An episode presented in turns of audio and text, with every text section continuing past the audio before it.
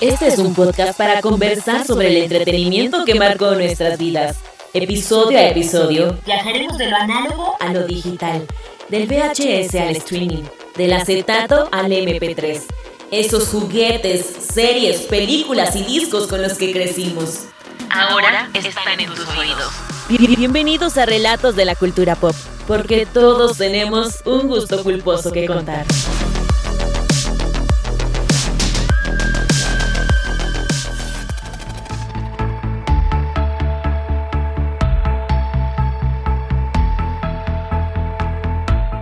Y ya estamos aquí en el tercer episodio de Relatos de la Cultura Pop. David, gracias por acompañarnos. No, gracias a, vos por la invitación. A, tomarnos un cafecito, platicar de lo que nos gusta. ¿Cómo, cómo voy a decir que no? sí, qué rico el café. Eso sí, hay que aceptarlo. Y mira, te quería preguntar, eh, muchos hablaron acerca de, del episodio que hicimos de, de los videoclubs y, y recordar el pasado que es tan bonito y entre esos detalles muchos me decían, fíjate que yo también alquilé, eh, alquilaba, mejor dicho, las caricaturas que miraba de, pequeño. Y, eso me hizo así como, wow, de veras, hay un mundo increíble, un mundo grande que explorar. Esas caricaturas de la tarde. ¿Vos, cómo pasabas tus, tus horas?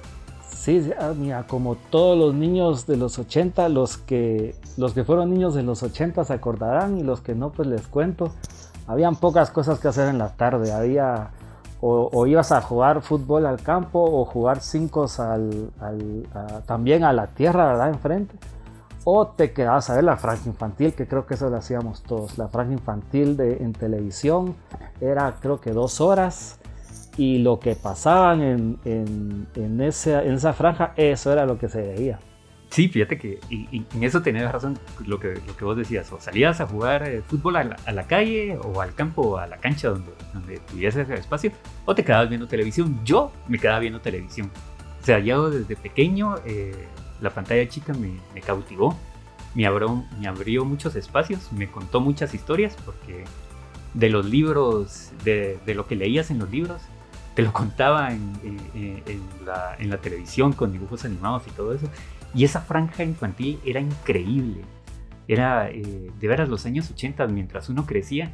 Te contaban historias y aunque miraba las mismas caricaturas siempre, porque creo que era lo que pasaba aquí en Guatemala, no importaba, porque te, te, te, entretenían. ¿Vos tenías alguna caricatura favorita en ese entonces? Sí, a mí los Transformers siempre me gustaron y y pues hoy que vamos a platicar de, He-Man y Masters of the Universe, eh, tiene mucho parecido con Transformers porque se vino la caricatura con todo y cientos de juguetes y figuras y sí, Transformers y los Thundercats también me gustaban mucho. Y, sabes que esta franja infantil era tan importante para nuestra rutina que yo recuerdo que cuando iba al doctor, por ejemplo, en la tarde o tenía un entreno de fútbol o un castigo en el colegio y y no miraba la franja de televisión, en la noche sentía que algo me hizo falta en el día.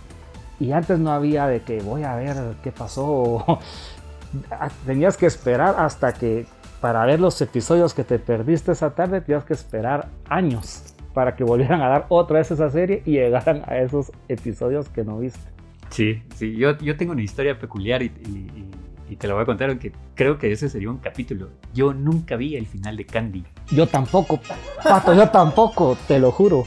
Sí, imagínate, la pasó, yo, yo creo que Candy la pasaron como dos veces, como, una, como fue como temporada doble, y las dos veces la vi, la voy a decir así, en el 99% porque nunca vi el último capítulo de, de, la caricatura. No sé por qué, o sea, nunca, pero ese día que pasaban el último, el último capítulo nunca estuve presente. Yo igual, yo recuerdo que esa, la serie, esa serie la miré con mi mamá la primera vez y por alguna razón no estuve para el episodio final y cuando regresé a la casa me contó mi mamá, fíjate que se terminó Candy y me contó que, cuál era el final y ah bueno, y a la segunda ronda que pasaron Candy otra vez me perdí el final. Yo recuerdo que el, final lo vi ya, ya, de grande, ya no era niño cuando vi el final y dije, ah, pues está bien, pero hubiera sido genial ver el final cuando pasó la serie la primera vez. Sí, yo, yo lo confieso, yo lo vi en internet. O sea, yo vine, busqué, creo que en YouTube, creo que ahí está el capítulo, puse la búsqueda porque ya era un, era un checklist que tenía que hacer. Entonces, eh, así, me tengo que confesar que lo vi. Pero bueno, como te digo, Candy posiblemente será otro, otro tema más, más, más adelante. Porque aquí vamos a hablar de ese revival que le hicieron a, a, una de las caricaturas. Creo, creo que es la caricatura favorita por, por, por muchos porque hay un debate ahí entre He-Man y los Thundercats, aquí por lo menos creo que en Guatemala. Hay un gran debate de eso entre cuál de las dos caricaturas o cuál de las dos franquicias es la favorita, pero siento que muchos levantan la mano por, por He-Man, porque para mí es un, un caso curioso. Sí, es, mira, son series, son historias muy similares, pero He-Man viene atrás con todos estos juguetes como te mencioné y, armas y castillos y eh, vehículos y mira yo la verdad con He-Man yo no tuve tanto amor recuerdo por He-Man pero yo me vi todos los episodios y me conocí a todos los personajes y es una serie que la verdad marcó marcó época y por eso es que el regreso este año con la producción de Netflix, por eso fue que tuvo tanto impacto y por eso fue que ese impacto tal vez hasta fue un poco negativo con, con la respuesta de muchos, de muchos, perdón, de muchos, muchas personas que esperaban esta nueva historia, porque pues hay, hay mucho corazón, pues a muchos les interesa, a muchos les importa. Sí, digamos, el, el, caso de He-Man, o sea, yo me enteré mucho, mucho, muchos años después, ¿verdad? Porque de chiquito me sentaba, miraba la, la caricatura y me fascinaba la cosa. Eh, yo no tuve eh, tantas figuras de, acción en, su momento. Es más, muchas de ellas llegaron tarde a mí por XY motivo. Eh, me quedé con las ganas y hasta el día de hoy tengo las ganas de tener un castillo Grayskull dentro de mi colección de, de figuras. Pero digamos, me enteré de que primero salieron las figuras. O sea, imagínate, primero salieron los muñecos pero ellos no sabían cómo vender esos muñecos y por eso crearon la caricatura.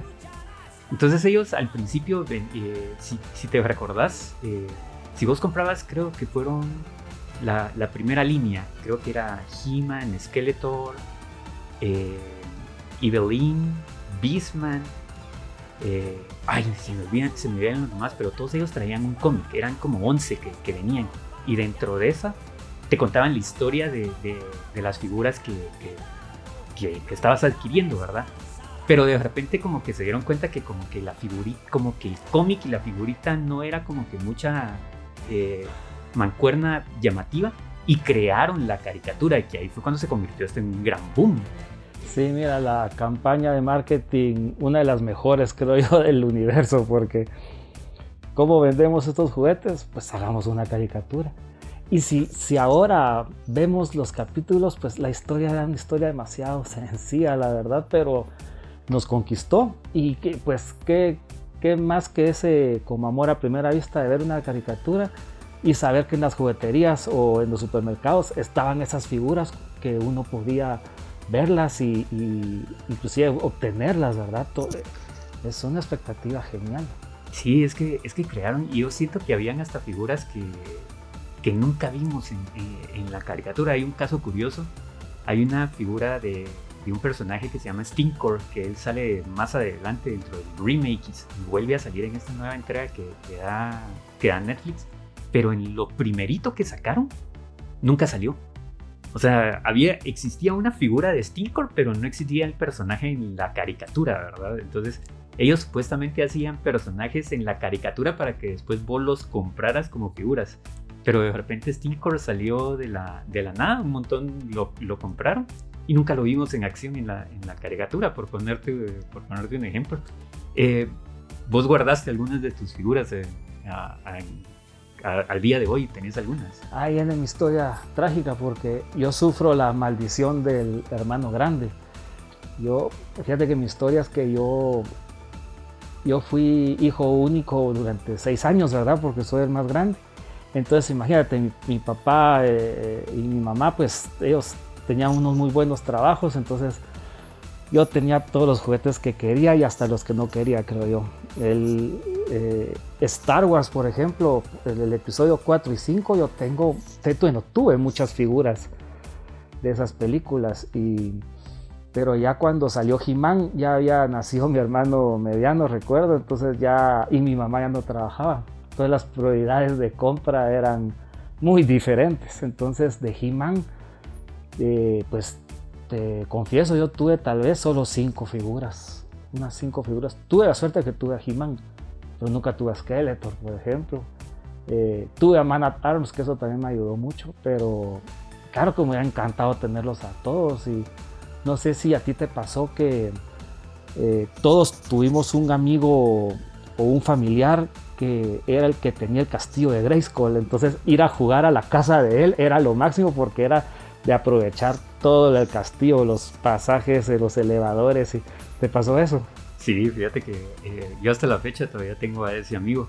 Eh, todavía platicamos mucho, mucho de eso y, siempre le digo así como, vendeme tu castigo, por favor. Ya que ya no lo, ya, ya, ya, no es envidia, ya no es codicia, vendémelo. A mí me encantaría tenerlo en una colección, pero como te digo, nunca lo tuve. Y entonces, de pequeño para mí era, era ese como que plus en las vacaciones de fin de año, porque yo me iba a la casa de este amigo por una, dos semanas, o sea, a, a, disfrutar, porque hacíamos unas grandes historias de, de He-Man, o sea, él tenía un montón, tenía vehículos, tenía de todo, eh, también era hijo único, ¿verdad? Entonces ahí, como vos decís, uno disfrutaba de quien tuviera lo que vos no tenías, o sea, pero no lo hacías por envidia, sino que lo hacías por, como, por complementar eh, historias, crear historias. Yo me imagino que si para esos años eh, nosotros manejábamos una cámara de video, te juro que el material que tendrían muchos sería increíble, o sea, porque se, se crearon de todo, o sea, hasta historias que nunca vimos en las caricaturas, pues. Eh, eso, fíjate que, por ejemplo, a mí yo solo tuve cinco figuras de, de, de He-Man y los Amos del Universo. Pero mi mamá me compró, había una, una serie de juguetes que eran eh, muy parecidos a He-Man porque estaba, eran juguetes de hule, eran más pequeños que los de He-Man. Pero siempre, digamos, el héroe era un canchito así musculoso, el, el villano era un tipo como esqueleto también o calavera y, había varios personajes, castillos y hasta unos tigres y que era como la copia barata, digamos, de He-Man, pero esos fueron los que mi mamá me pudo comprar.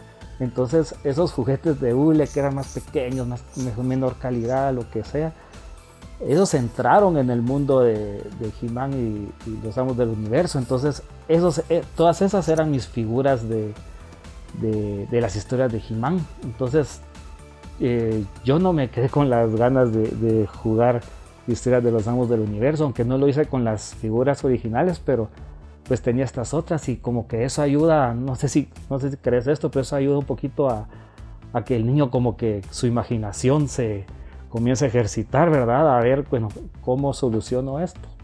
Pues con los juguetes que, me, que tengo, con las figuras que tenga, entran a jugar. Sí, eh, y creo que, eso es lo que nos pasa en, un momento, porque digamos, toda tu colección de, juguetes, pongámoslo de esta forma, se convierte tal vez en el mundo de los amos del universo en este caso. O se convertía en el mundo de, de, G.I. Joe y todo, porque digamos, eh, creabas mundos eh, y creabas fantasías, pero al mismo tiempo ibas creciendo y todo esto se iba terminando también. O sea, lo que nosotros mirábamos en la televisión también llegó a un tope, o sea, porque, porque te, pongo, el, caso, eh, eh, el caso curioso, digamos. Había un especial de, de, Navidad, que solo lo mirábamos para Navidad.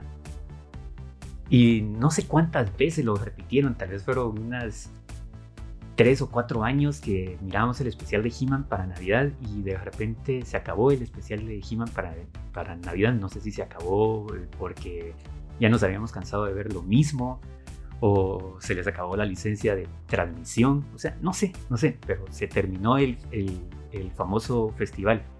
Y al poco tiempo se terminaron también las caricaturas de He-Man de transmisión que, que, nosotros mirábamos. Y de repente entraron otras, ¿verdad? O sea, entraron las tortugas ninja, eh, entraron en todas estas eh, caricaturas de, como Dragon Ball Z, Supercampeones, un montón que cambiaron totalmente el, panorama. Y He-Man quedó en, el olvido, o sea, eh, fue que los años 90, creo yo, cuando ya se terminó todo, toda la transmisión. Y también con eso se nos terminó la, la fantasía y le dimos chance a nosotros a crecernos, a crecer, perdón, y, se, y seguir adelante con, nuestras vidas. Eh, hubo un remake en Cartoon Network como para el 2012, pero como te digo, ya no teníamos esa misma importancia de verlo. En esa caricatura nos contaron detalles que no conocimos en la caricatura de, los años 80, y, pero pasó por alto. Pero da el caso de que 40 años después Netflix, viene, compra los derechos, agarra a Kevin Smith y le dice, eh, papadito, te pongo este proyecto entre manos porque vos sos un chavo grupo de la cultura eh, pop y creo que vos sos el indicado para hacer esto y por favor lleva a la pantalla Masters of the Universe otra vez. ¿Y qué pasó? Pues bueno, que creo que a todos nos prendió el switch de la nostalgia y estuvimos esperando esa, e, e, esa, esa caricatura, o sea, otra vez, porque revivíamos, íbamos a revivir grandes momentos, porque lo primero que se nos dijo era que era una continuación de la caricatura que habíamos visto en los años 80. Eh, ¿Qué iba a pasar? Todavía no, no, no, no sabíamos hasta que se estrenó, pero se estrenó de una manera extraña porque yo pensé que iba a ser el boom, yo pensé que iba a ser el, el, regreso de, de, muchas cosas y totalmente se nos presentó otro asunto. Sí, fue el boom, pero el boom de como de la decepción, creo yo. Eh, a mí me sorprende todo el hate que hubo. No creí que era para tanto, pero pues eh, yo, yo, recuerdo también que cuando supe la noticia y vi el primer trailer me emocioné, me emocioné mucho eh, porque sí, fue una historia que para mí nunca tuvo un final ni un closure. Para mí simplemente como contarse, terminó, terminaron de transmitir la serie, no fue que se terminara. Terminaron de transmitir la serie en el país y, ya nunca más supe de, qué pasó con todos estos personajes, de estos mundos. Entonces viene y va a regresar con, pues te confieso, es uno de mis cineastas favoritos no es el mejor, yo sé que no es perfecto, yo sé, pero Kevin Smith a mí siempre me ha gustado, siempre me gusta su estilo y pues yo sí creí que él iba a hacer algo impactante, que iba a hacer algo importante, que sí iba a dar algunos giros y sí nos iba a sorprender. Pero al final pues yo vi la serie, no te puedo decir que es mala, pero tampoco te, puedo decir que es buenísima. Eh, yo, yo quería, como todos, todos queríamos ver esa gran batalla entre He-Man y Skeletor. Nosotros queríamos ver, no sé, con estas nuevas imágenes, queríamos ver esas batallas épicas que tal vez nosotros las vivimos en nuestra mente cuando jugábamos, porque tal vez la caricatura vieja nunca manejó esa, una batalla épica, ¿verdad? Pero aquí sí te, iban a tener la tecnología, iban a tener los recursos y al final pues nos presentan esta historia que termina siendo como, como un, eh, no sé, como una, una nueva historia de este personaje de Tila que, que es una Tila que más como que una guerrera con carácter, parece una niña consentida y malcriada. Y, ah, entonces, eh, pues falta la segunda, la segunda parte todavía, pero a mí la, la primera parte no te puedo decir que me que me haya gustado. Pues tampoco me disgustó y tampoco la odio, pero no sé qué te pareció a vos. Fíjate que yo no la critico tanto, o sea, a, nivel de, de, caricatura, o sea, como, como obra dibujada, pongámoslo de esta forma. O sea, me gusta el trazo, me gusta que, que, te recuerden a lo que vimos en los, en los, años 80, que te traigan esa nostalgia de, de, de vuelta. La critico en la forma de la narrativa, no me gustó la narrativa, como vos decís, y lo comparto mucho. Porque primero nos venden que van a ser 10 capítulos y de repente nos presentan solo 5 y dicen eh, va a ser en dos partes. Signo de interrogación, ¿por qué, verdad? O sea, pero bueno, o sea, ellos tendrán su estrategia. Y de los 5 capítulos que, que nos venden, nos presentan dos de lo que queríamos ver, el 1 y el 5. O sea, eh, de lo que nosotros como fanáticos queríamos ver se resume en el 1 y en el 5. Y en el 2, 3 y 4 es un spin-off, como vos decís, de la historia de Tila. Entonces te quedas así como, bueno, ¿qué me, qué me están vendiendo? ¿Un spin-off? ¿Una historia a medias de la batalla entre los dos personajes principales? O sea, ¿qué, qué querían? Porque te digo, para vendernos un spin-off, ellos ya tenían un buen spin-off que se llamaba Shira. O sea, era, era el spin-off de He-Man en, los años 80. O sea, era la hermana gemela de él que peleaba con un grupo de, de rebeldes en otro planeta. Nunca nos explicaron por qué ella vivía en otro planeta, pero era la hermana gemela de He-Man. O sea, es una historia totalmente extraña. Tenía los mismos poderes de He-Man y toda la cosa. O sea, ese spin-off ya existía y ese spin-off es bueno. Sea, no necesitamos otro spin-off y perdón que lo diga, pero es fácil explicar la historia de los personajes dentro de una misma narrativa, porque se llama Masters of the Universe. O sea, tal vez el error en un principio de los años 80 era que le pusieron He-Man y los amos del universo. Pero digamos, explicar la historia de, Tila la hubieran podido haber hecho en un solo capítulo y contar otro, otra narrativa, a mi parecer, o sea, te digo. Eh, y tal vez en eso fue lo que mucho atacaron a a Kevin Smith los que son los verdaderos fanáticos, porque posiblemente hay un grupo de, que, de personas de que conoció a través de esta nueva versión a He-Man y le gustó. O sea, existe. Pero la crítica fue muy, muy, muy dura con él. Y, yo sí le digo, o sea, yo creo que en ese sentido fracasaste en la narrativa que nos querías presentar o que nos querías cautivar porque me decís a mí, bueno, viene la segunda parte de que se estrena a, finales de, noviembre y me ponen un trailer donde me cuentan toda la historia. Uno de los peores trailers que he visto en mi vida. De verdad que ya con ver ese trailer ya, ya vimos toda la segunda parte. Ya, muchas gracias. Siguiente. Es terrible, es terrible. Y mira, dos puntos muy importantes que dices. Eh que esta primera parte fue un sándwich, un sándwich de He-Man arriba, He-Man abajo y el spin-off de, de Tila en medio. Así fue, es un sándwich eso. Y que y, bueno, ya que esta segunda parte que viene y este trailer que es terrible, de verdad que parece que este trailer lo hizo el, el jefe de mercadeo de Netflix, asustado que cree que ya nadie va a querer ver la segunda parte. Entonces, no, si vimos aquí en, la data y la data nos dijo, la inteligencia artificial nos dice que, millones de personas están enojadas porque no salió He-Man, pues ahora vamos a poner a He-Man y casi que He-Man en versión Hulk y va a estar peleando contra todos y, no sé, sería, sería, como una reacción muy, muy comercial, pero pues yo sí la voy a ver, Pato. Yo sí creo que la voy a ver. Eh, igual no sé qué esperar. Esta vez sí no sé qué esperar. Eh, siento que Kevin Smith hizo. Eh, hizo un. No sé, él como que quiso hacer un buen trabajo sorprendiendo a las personas, pero también me doy cuenta que prometió algo que no se dio. Además que él tiene muchos haters y me di cuenta, creo que todos los haters de Kevin Smith estaban esperando un resbalón de él para caerle encima y de verdad que le hicieron molotera. Molotera de, qué, de cientos de videos en YouTube y, no sé, estuvo terrible eso, la verdad creo que fue hasta de más, pero, pero pues bueno, ellos todos tenemos nuestro derecho de opinar y esta segunda parte pues habrá que verla, vos la vas a ver.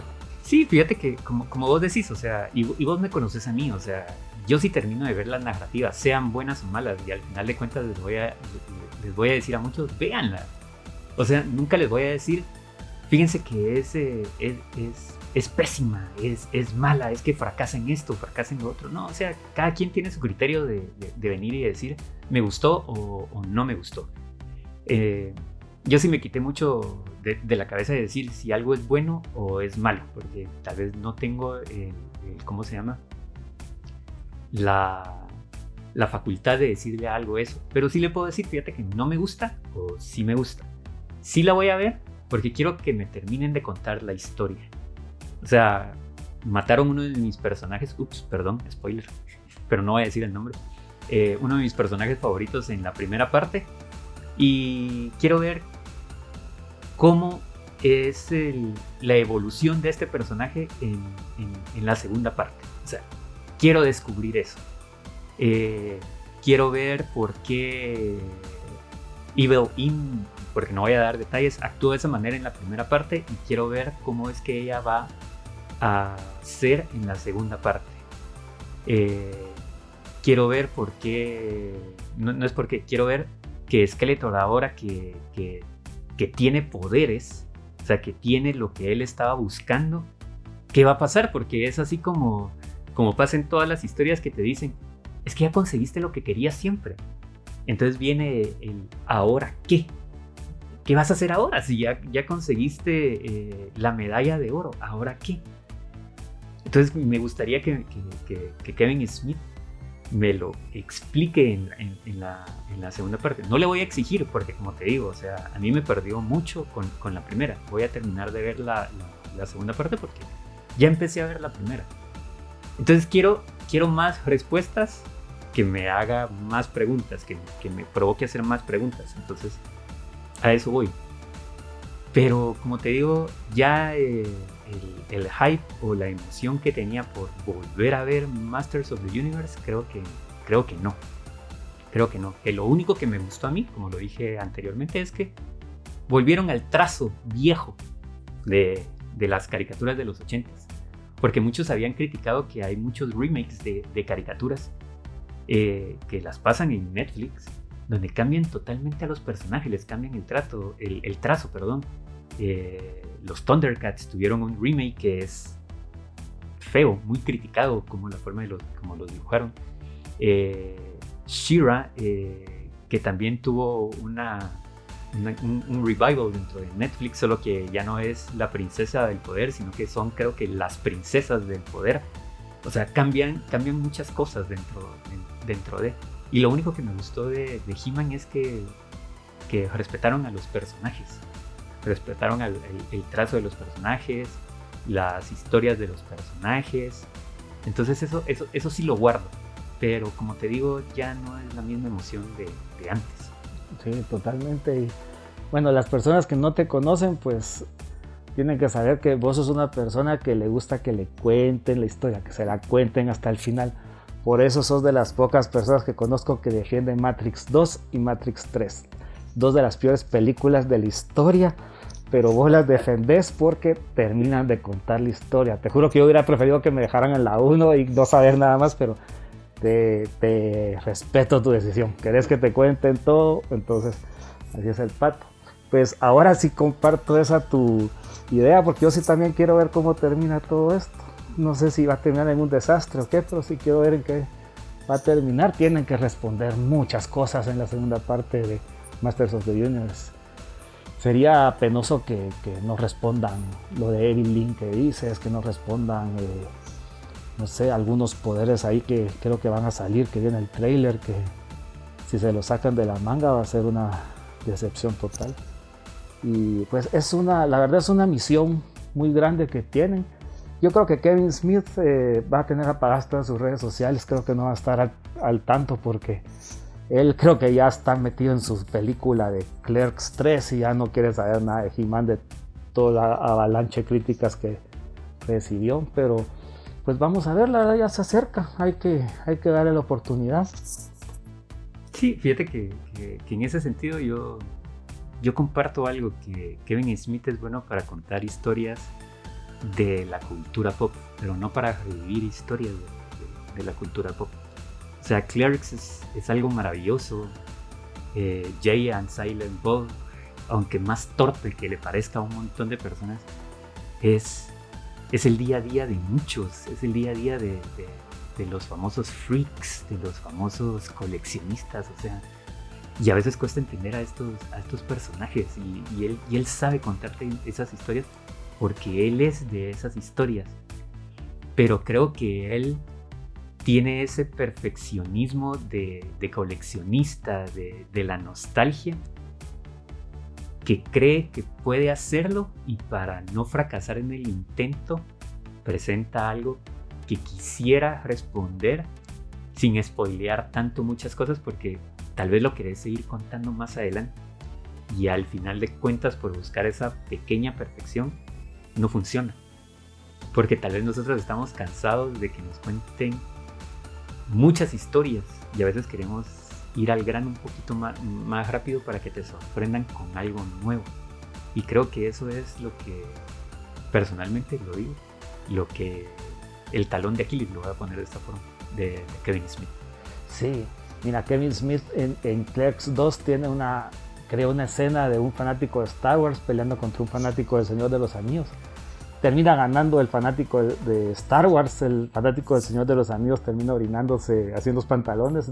Es algo que uno nunca va a ver en otra película, es algo que solo en una película Kevin Smith vas a poder ver y, vas a poder disfrutar porque es algo tan que de verdad si de, en la vida real esas personas se, se, reúnen para hacer un debate y va a ser igual. Y es algo que solo Kevin Smith lo puede hacer, pero ten razón, ahorita le tocó a él eh, revivir algo, hacer un revival y pues, eh, pues no, no, no, salió como todos queríamos. Tal vez creo que también afecta haber visto esta serie en dos partes. Porque tal vez si lo hubiéramos visto toda de un, de un tirón, pues tal vez nos responden todo lo que nos estamos preguntando ahorita, pero eh, así fue, ¿verdad? Estas decisiones que están tomando las, las plataformas para conseguir eh, sus suscriptores de partir las temporadas en dos o en tres. Pero pues ya, ya, ya viene. Eh, pues aunque la emoción no, es como uno quisiera, pero pues hay que ver, tal vez se salva todo, tal vez este, este He-Man diagonal Hulk nos va, nos va a presentar algo interesante. Sí, sí, veamos, démosle la oportunidad, el beneficio de la duda, como, como dicen muchos. Pero lo que sí tengo que decir es que si traen algunas otras caricaturas de vuelta, eh, por favor, eh, respeten eso, esa, esa nostalgia del dibujo. Eh, ¿Qué es lo que nos gusta? O sea, nosotros entendemos la historia, o sea, volver a ver los Thundercats como antes. Me encantaría volver a ver Silverhawks otra vez, Bravestar, que, que te cuento que en algún momento Filmation quiso hacer el universo expandido de sus personajes, poniendo a Bravestar y a He-Man en un universo peleando juntos. Me hubiera encantado ver esa historia. Pero al final de cuentas, Mattel lo que quería era hacer dinero. A Mattel no le importaban las caricaturas. A, Mattel le importaba vender figuras. Y a Filmation le importaba hacer caricaturas, seguir construyendo esta, esta, esta narrativa. Y por eso fue que al final de cuentas la serie terminó su producción porque hubiera sido, imagínate ese universo, hubiera sido interminable. Hubiese sido algo que hasta el día de hoy posiblemente, como lo hizo Dragon Ball en su momento, eh, hubiésemos seguido viendo esas caricaturas una y otra vez con nuevos personajes, con nuevas historias, o como sucede en el mundo de Marvel, que, que muere Superman, se revive por otro lado. O sea, hubiese pasado un montón de cosas. Y, y bueno, eh, es una caricatura con la cual crecimos, es una caricatura con la que, que ahorita nos tienen en, un debate de seguirla viendo, ¿no? De, de, esperarla o no con ansias. Lo que sí te puedo decir es que ayudó a que otra vez Mattel volviera a vender figuras. Totalmente, totalmente, pues lo que sí estoy de acuerdo, creo que hubiera sido un universo muy interesante, pero pues prioridades, ¿verdad? Las prioridades de una fábrica de juguetes, pues es vender juguetes, no, no es contar historias interesantes, pero faltó esa, esa visión de, de contar historias, de, del storytelling de ese gran universo. Y, pues sí, lastimosamente, eh, eh, las nuevas caricaturas o nuevas versiones que están haciendo, eh, están tratando, yo creo que están tratando de ser tan novedosas están cambiando demasiado los personajes, están haciendo demasiados cambios que, que, al final pues son, uno creció con estos personajes, uno creció en estos universos, uno los conoce, entonces pues que te lo cambien es, es como, pues, ¿por qué? Si la idea de, de estas, de como que de regresar a, a, estas ideas, estas memorias, es como sentir... Eh, la nostalgia, ¿verdad? Sentir el calor de la nostalgia, regresar a cuando uno era niño y uno jugaba y, y uno tenía pues todos esos sentimientos de niño que, por ejemplo, ahorita estoy viendo que a diferencia de, mi caso, mi hija tiene, tiene como 100 opciones de caricaturas que ver y cuando empezamos a buscar qué tiene que ver ella, eh, yo creo que hasta se estresa porque no sabe qué ver entre tantas opciones que tiene. Nosotros teníamos dos horas nada más para ver caricaturas, entonces nos conocemos a esos personajes como que fueran casi que nuestros amigos. Eh, tengo, hay amistades que me dicen, ¿y de verdad vos te importa eso? Y, pues yo les respondo que sí, que sí se importa, porque, porque uno regresa a momentos de, de, la infancia, uno recuerda amigos, uno recuerda a veces hasta experiencias que uno vivió con, con, sus papás o con tíos o con primos y, y, sí es importante, pues eh, el mercado de la nostalgia eh, también tiene que hacerse bien, no solo porque es algo nostálgico va a pegar, tiene que hacerse bien y si se hace bien eh, creo que, pues, las posibilidades son infinitas. Sí, diste, diste en el clavo, mucho, mucho de las cosas que, que vimos de pequeño y las vemos de grande nos traen gratos recuerdos.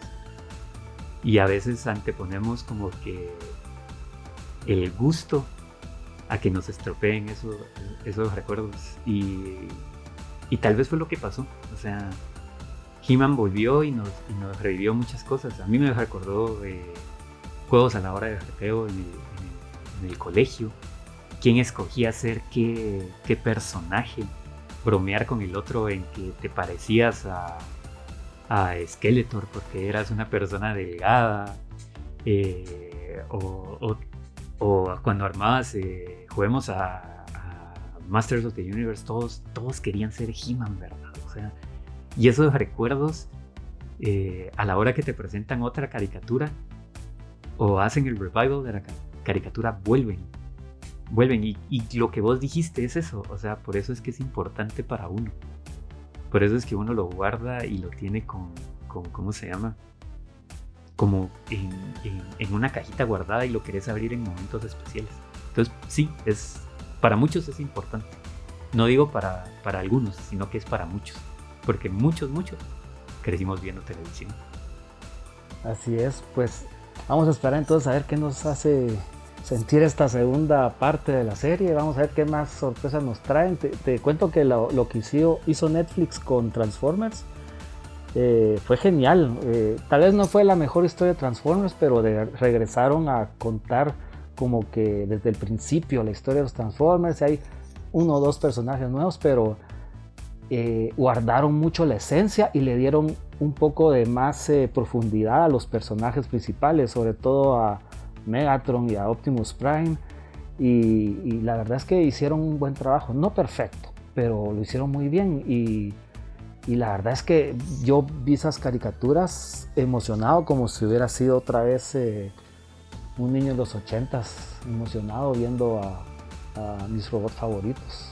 Entonces, si se pudo hacer en Transformers, que no fue al 100% bien, pero sí se acercaron bastante, pues, ¿por qué no soñar en que van a hacer la ansiada película o ansiada nueva serie de Thundercats, por ejemplo? Pues sí, pero yo creo que eso, eso nos daría para hablar en, otro episodio y, y, me gustaría construirlo, fíjate me gustaría eh, construir esos recuerdos que, que, era aprender la televisión. Creo que todo, toda la franja infantil empezaba creo que a las 2, 3 de la tarde. Terminaba a las 5 porque era, era el horario de, de, la familia, ¿verdad? O sea, era la hora del almuerzo, eh, algunos tenían noticieros, tenían como que las series para, para, para comer.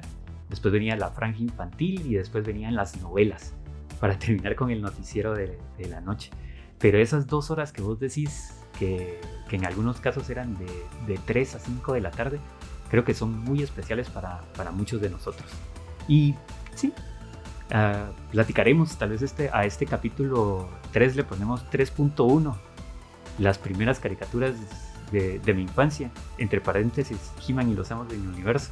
David, gracias por estar acá. Siempre un placer, me encantó, gracias. Cuac, cuac, mi gente. Nos vemos a la próxima.